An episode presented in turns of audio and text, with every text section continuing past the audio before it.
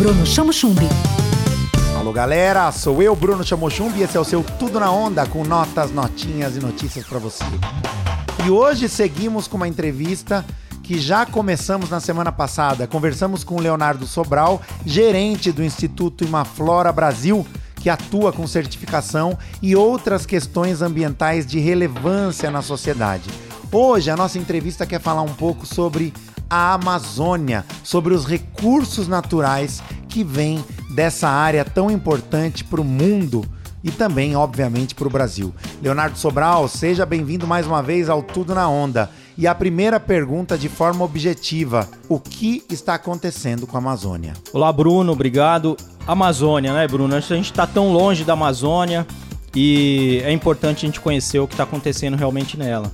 Hoje a gente está com uma taxa de desmatamento muito elevada e a gente precisa, aqui como é, consumidores de produtos na Amazônia, repensar sobre os nossos hábitos de consumo, né? Então a Amazônia é, vem tendo taxas é, crescentes de desmatamento por inúmeras ações, né? É, são inúmeras ações, não tem uma causa única.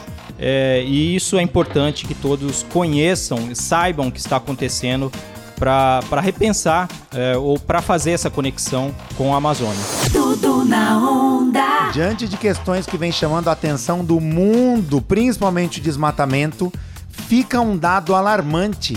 É verdade que mais de 90% da extração de madeira na Amazônia é consumida, fica no Brasil? Conta isso pra gente. Isso, Bruno. Hoje, da produção total de madeira da Amazônia, 90% é consumida dentro do Brasil.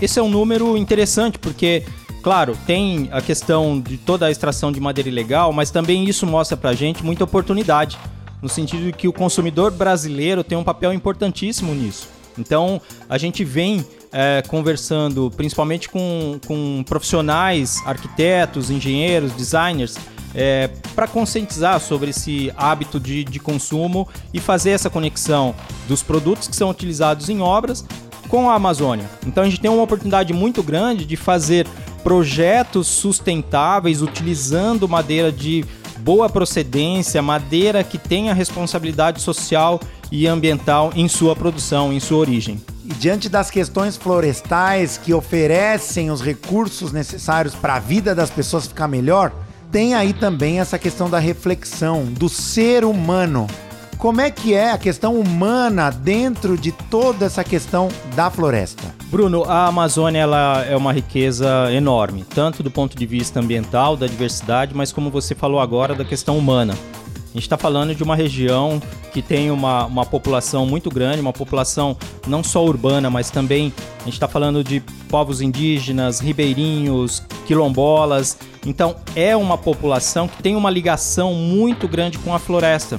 E a gente tem muito a aprender com isso. Tudo na onda. Tudo na onda. Bruno Chamo Chumbi. Onda Livre.